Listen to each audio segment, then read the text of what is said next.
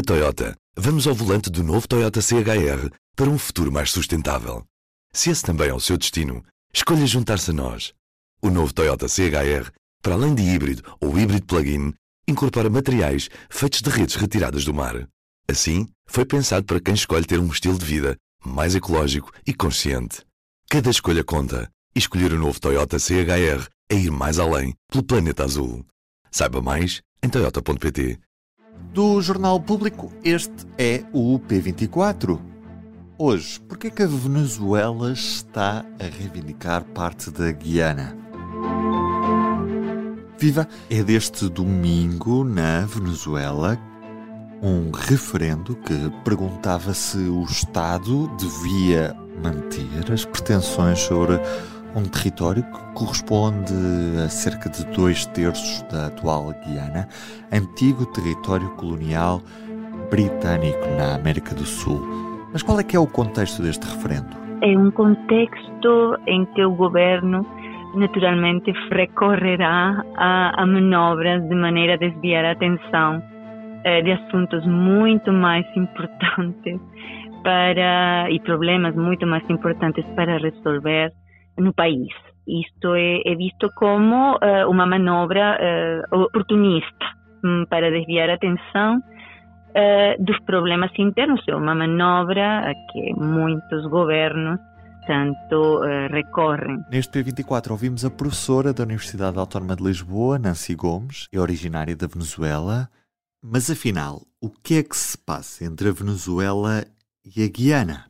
A Guiana, ou eh, como nós eh, na Venezuela chamamos la Guayana, Essequiba, é reclamada tanto a, a uma eh, reclamação histórica do território por parte da Venezuela. Venezuela e os venezuelanos assumem, como, como digo, que este território é, historicamente pertence eh, aos venezuelanos. E, e tem havido, eh, de facto, negociações. Ainda assim, temos 95% dos votos favoráveis a uma proposta do governo venezuelano, isto apesar da pouca participação. Este referendo não é vinculativo e já vimos que eh, não, não teve grande adesão, eh, 50% seria ou teria sido adesão eh, ao referendo. Eh, portanto, e não sendo vinculativo, Uh, isto parece mais fogo de, de artifício que, que, outra coisa, não é? Uma manifestação do governo de querer mostrar que lhe interessa uma região que foi abandonada, e agora lhe vou dizer isto, porque efetivamente, eh, eu lhe digo com, com algum conhecimento, porque eu, eu vivi na Venezuela, eu nasci na Venezuela e até eh, vir a, a Portugal, um, portanto estou a falar-lhe dos anos 90, uh, antes da chegada de Hugo Chávez, uh, o tema da Guiana, como outros, nomeadamente o Golfo de Maracaibo. Enfim, há temas que dizem respeito à delimitação fronteiriça, situações que, que não foram resolvidas, estão inacabadas, mas que estão a ser tratadas nas instâncias adequadas, ou, ou foram tratadas nas instâncias adequadas. Aqui um pequeno contexto. O diferendo entre a Venezuela e o colonizador da Guiana, neste caso o Reino Unido, foi motivo de criação de um tribunal arbitral em Paris que, em 1899, determinou que o território do Esquibo pertencia à Guiana Britânica. Naquele contexto, Ruben, resolviam-se muitos destes problemas de, de delimitação fronteiriça através de tribunais arbitrais. Uh, mas a experiência foi muito negativa e até um certo, diria eu, trauma para os países mais pequenos ou países menos desenvolvidos. Enfim, o caso da Venezuela, a Venezuela perdeu eh, este, este território a favor dos ingleses e os venezuelanos têm documentos, eh, provas que demonstram que um dos membros do tribunal nomeadamente era parte russa, lembro-me perfeitamente e repito porque isto é estudado na escola foi eh, corrompido, eh, eh, demonstrou-se corrupção do eh, tribunal e, portanto, eh, uma da, das maneiras de declarar nula uma sentença arbitral, isto é uma questão jurídica e conhecida, é demonstrar que houve corrupção de parte de um dos membros do, do tribunal. E, portanto, a Venezuela reclamou e durante muito tempo reclamou e, e a posição do, do, do, Estado, porque estamos a falar de, de uma política de Estado e não de governo, foi a de reclamar os seus direitos históricos e reclamar, uh, portanto, a nulidade desta sentença arbitral.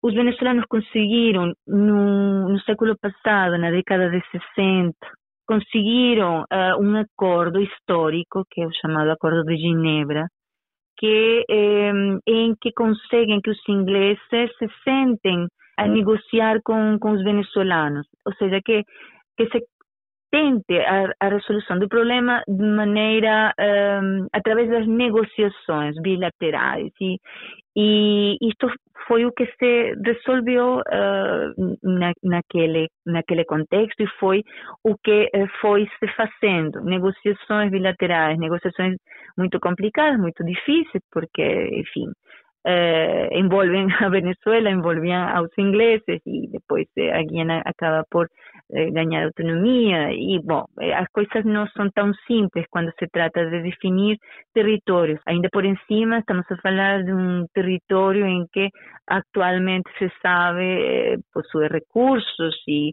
e há empresas estrangeiras agora a explorar o, o território inclusive. E as consequências deste referendo? Isto que está a fazer Nicolás Maduro eh, não, não me parece que terá grandes, grandes consequências, é mais eh, chamar a atenção da, da, da, população, no sentido de mostrar que, que eh, o governo venezuelano eh, está preocupado com, com este assunto, eh, quando a, a, verdade é que durante todo este tempo, eh, e isto portanto, é fácil de demonstrar, houve uma grande, de parte do governo eh, chavista, negligência um, um, relativamente a, a, ao tratamento mais adequado deste, deste assunto.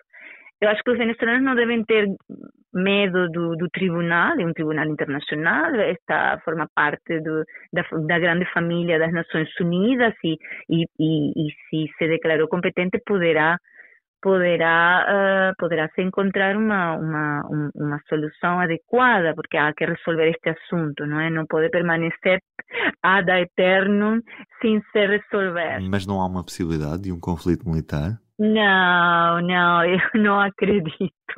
Não me parece que Venezuela tenha interesse, capacidade eh, de, de se envolver militarmente num, num, num conflito com, com a Guiana. Não, não me parece. Isto, isto vai se arrastar um, eh, e, como já lhe disse, parece-me uma estratégia, mm, volto a repetir, para para desviar os assuntos, desviar a atenção dos assuntos que, que neste momento eh, interessam e que tem a ver com as negociações eh, com a oposição, não é? Para eh, que no próximo ano as eleições eh, ocorram de uma forma transparente, os, os líderes políticos que estão inabilitados possam entrar na corrida, que as eleições sejam garantidamente transparentes, etc. A questão das sanções, enfim, a, há vários assuntos que são uh, verdadeiramente importantes.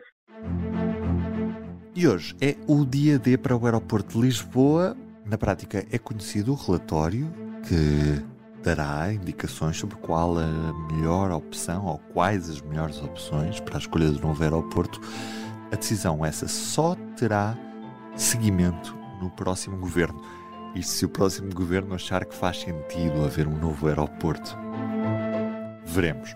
As eleições de dia 10 de março logo decidirão e palavra ao novo executivo, que depois terá o papel de decidir o que fará com este projeto. Ruben Martins deste lado, com Nancy Gomes como convidada. O P24 está de regresso amanhã. Até lá, tenham um bom dia. O público fica no ouvido.